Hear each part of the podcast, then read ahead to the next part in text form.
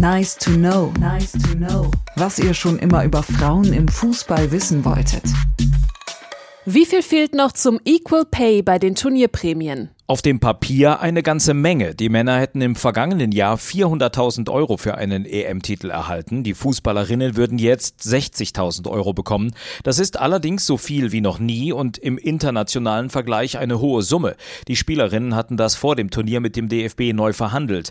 Der spanische Verband hatte vor der EM bekannt gegeben, dass die Prämien von Männern und Frauen sogar angeglichen wurden. Aber unterm Strich steht nicht der gleiche Betrag, denn das war prozentual gemeint, bezogen auf die Sponsoren Sponsoreneinnahmen.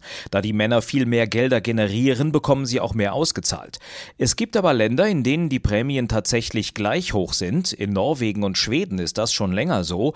In den USA auch seit einigen Monaten. Die Spielerinnen hatten mit einem Gerichtsprozess Druck auf den Verband gemacht. Am Ende gab es eine außergerichtliche Einigung.